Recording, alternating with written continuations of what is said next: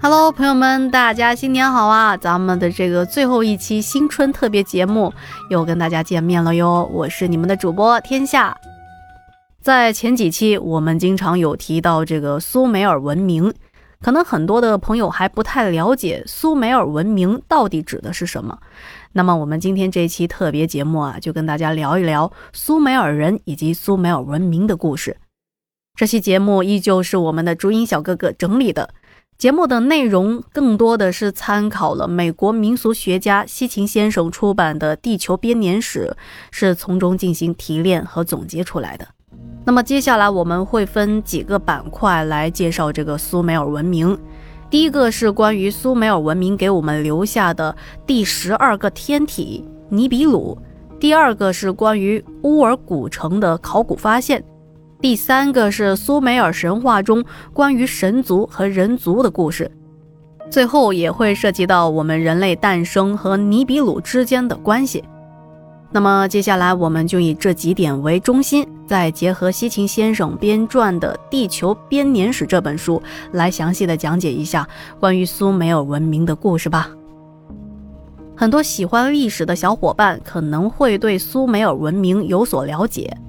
从历史上来说，苏美尔文明更多的是有可能是美索不达米亚文明中的一个早期王朝，是被古巴比伦王朝所取代的一个彻底失落的文明，类似我国对待三皇五帝时期的文明一般，一般是被认为这是流传下来的传说。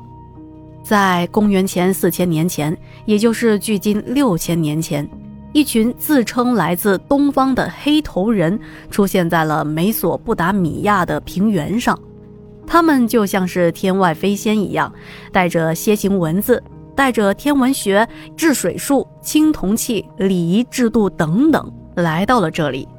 而根据历史考证，这一群黑头人带来的东西，就好像不属于那个时代一样。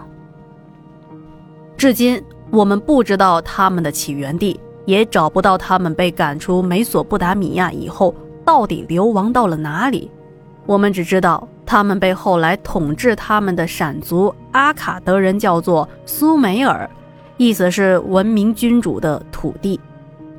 西方的神学家、科学家都认为这些有据可考的人是来自戈贝克利什镇的伊甸人。这里补充说明一下。戈贝克利什镇是被西方学者认为，呃，就是传说中的这个伊甸园。但是这个假说为何迟迟不敢定论呢？正是因为苏美尔人的存在，正是因为这一群开创了地球上第一个古文明的苏美尔人，自称是来自东方山区，而戈贝克利什镇在美索不达米亚的西方。这时候就会有人问了，那我们初中课本上学到的古巴比伦文明的那一群人，难道不是苏美尔人吗？这说起来啊，建立古巴比伦帝国的汉谟拉比可是要比苏美尔人晚两千多年的，而且苏美尔人是被古巴比伦人大约在公元前两千年前赶出了美索不达米亚平原。同时，古巴比伦也在大战中学习并继承了部分苏美尔人文明的成果，类似楔形文字、天文历法等等。那么，以上就是历史上的苏美尔人的简介了。接下来，让我们正式的进入地球编年史的故事中来，让我们来看看苏美尔人的神奇之处。首先来说一说尼比鲁，尼比鲁是什么呢？是苏美尔神话中的神，在天文界指的是一颗不存在的假想行星。根据《地球编年史》的记载，苏美尔人有着极其变态的天文学知识储备量，他们最大的纪年单位是萨尔，即三千六百个地球年。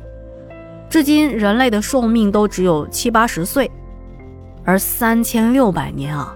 这显然不是作为人类的苏美尔人能够观测出来的纪年单位，但是苏美尔人也说了，确实这不是我们能够观测到的纪年单位，这是创造我们的神的纪年单位，也就是我们的神的母星绕着太阳旋转一周的时间，而这颗星球就叫做尼比鲁，是太阳系当中的第十二个天体。要知道，那可是五千年前啊！苏美尔人竟然知道太阳系中所有的天体，那他们是怎么观测到天王星、海王星等等这些行星的呢？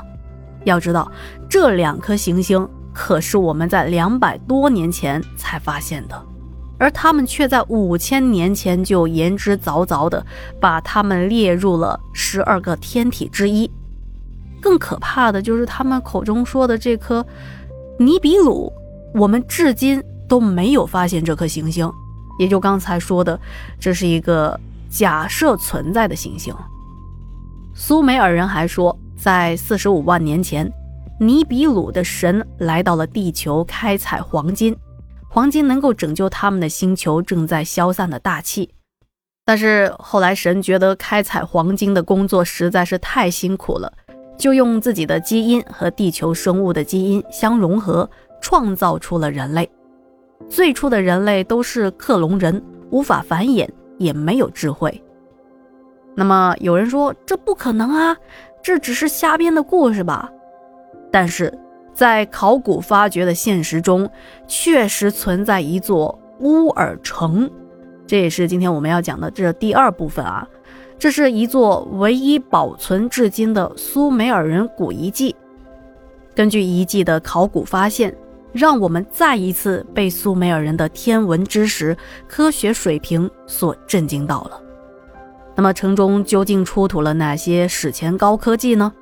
这其实是一个谜，因为在2004年美国入侵伊拉克以后，第一个洗劫的地方就是乌尔城，派出军队最多到达的地方也是乌尔城，以至于有都市传说说美国人在乌尔城下面发现了连通外星人的星际之门。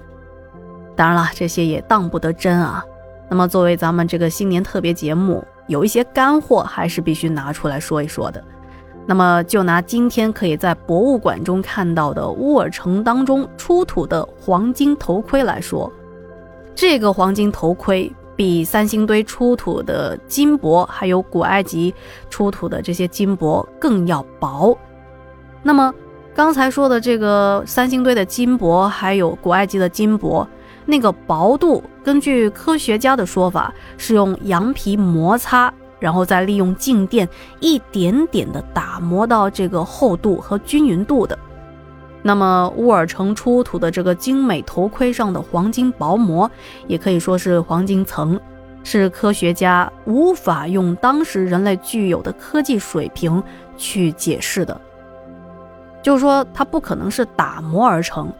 这层黄金绝对是电镀上去的，也就是说，在五千多年前，他们已经掌握了电镀的技术。也正是这个黄金头盔的出土，让科学家做了一件很打脸的事情，那就是他们把曾经判定为伪造品的巴格达电池又重新放进了博物馆。接下来要讲的是苏美尔神族和人族的故事。这个故事我们可以简单的理解为是关于永生的事情。在苏美尔人看来是存在永生的，因为苏美尔的神创造了第一代的人类之后，觉得第一代人类还是无法将他们彻底的从辛苦的采集劳动中解放出来，于是神和神之间经过了激烈的辩论以后。决定将智慧和生殖这两项功能加装给人类，制造出更高级的第二代人类。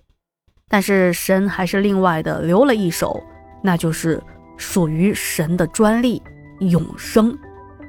神要求人类要绝对的服从神的统治，如果人类一旦出现了失控的迹象，神就必须将人类彻底摧毁。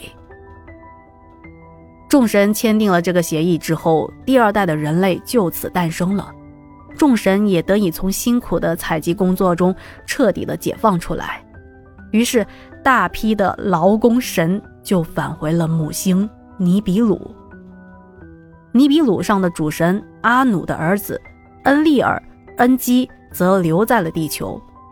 他们的妹妹也被称为母神宁胡尔萨格也来到了地球，他们就开始在地球上建立城市，并且定居在这些城市当中，负责管理神族，也管理人族。就这样一直统治地球，统治了二十四万年。这个故事也是有考古的记录可以查阅到的，也就是作为考古证据的苏美尔王表了。在这二十四万年的统治被清晰地记录在苏美尔的王表上，二十四万年，八位君主，平均每个人统治三万年。接下来重点来了啊，这八位君主之后就发生了大洪水，也就是人类最早的大洪水版本。大洪水之后，后继的王统治时间就开始回归于理性。第二波一共是二十三个君主，每个人统治的时间大概是六百到一千两百年。不过这还是远远超出了正常人类的寿命。当然了，也有很多学者指出，这份王表有可能是一部浪漫的文学作品，是苏美尔人将神话传说、历史等等融合到一起编撰所造成的一个结果。这个就有点类似于我们的《山海经》了。这份王表可能和《山海经》一样，不只是历史，呃，可能是一些线索吧。苏美尔人自己也说了，你们要读懂我们这份王表，有两个关键点。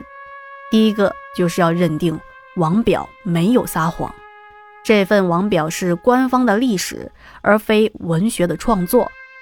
那么现在一共出土了十六份不同时期的王表。内容基本上是一致的，这就足以证明苏美尔王表在他们的文化当中不是一个可以随便用来创作的文献。第二个关键点就是要理解苏美尔人的政治思想，这和今天以及古代是截然不同的。那么我们这里就不多做叙述了，因为那是一场宫斗大戏。有兴趣的小伙伴可以自行的阅读西秦先生的《地球编年史》。好的，那以上就是我们的新年特别节目带来的关于苏美尔人以及苏美尔文明中的一些神奇的内容啦。这也是新春特别节目的最后一期。接下来，如果您还想听类似这种题材的节目，我们也可以尽量的给大家安排上。好的，欢迎您在节目下方多多的留言告诉我们哦。那么，当这一期节目播出的时候，可能很多小伙伴已经结束了新春假期，回到了工作岗位上。新的一年，新的开始，不忘初心，继续奋斗，我们一起努力，天下在未来陪着您。行，今天就到这了，我们下期见，晚安。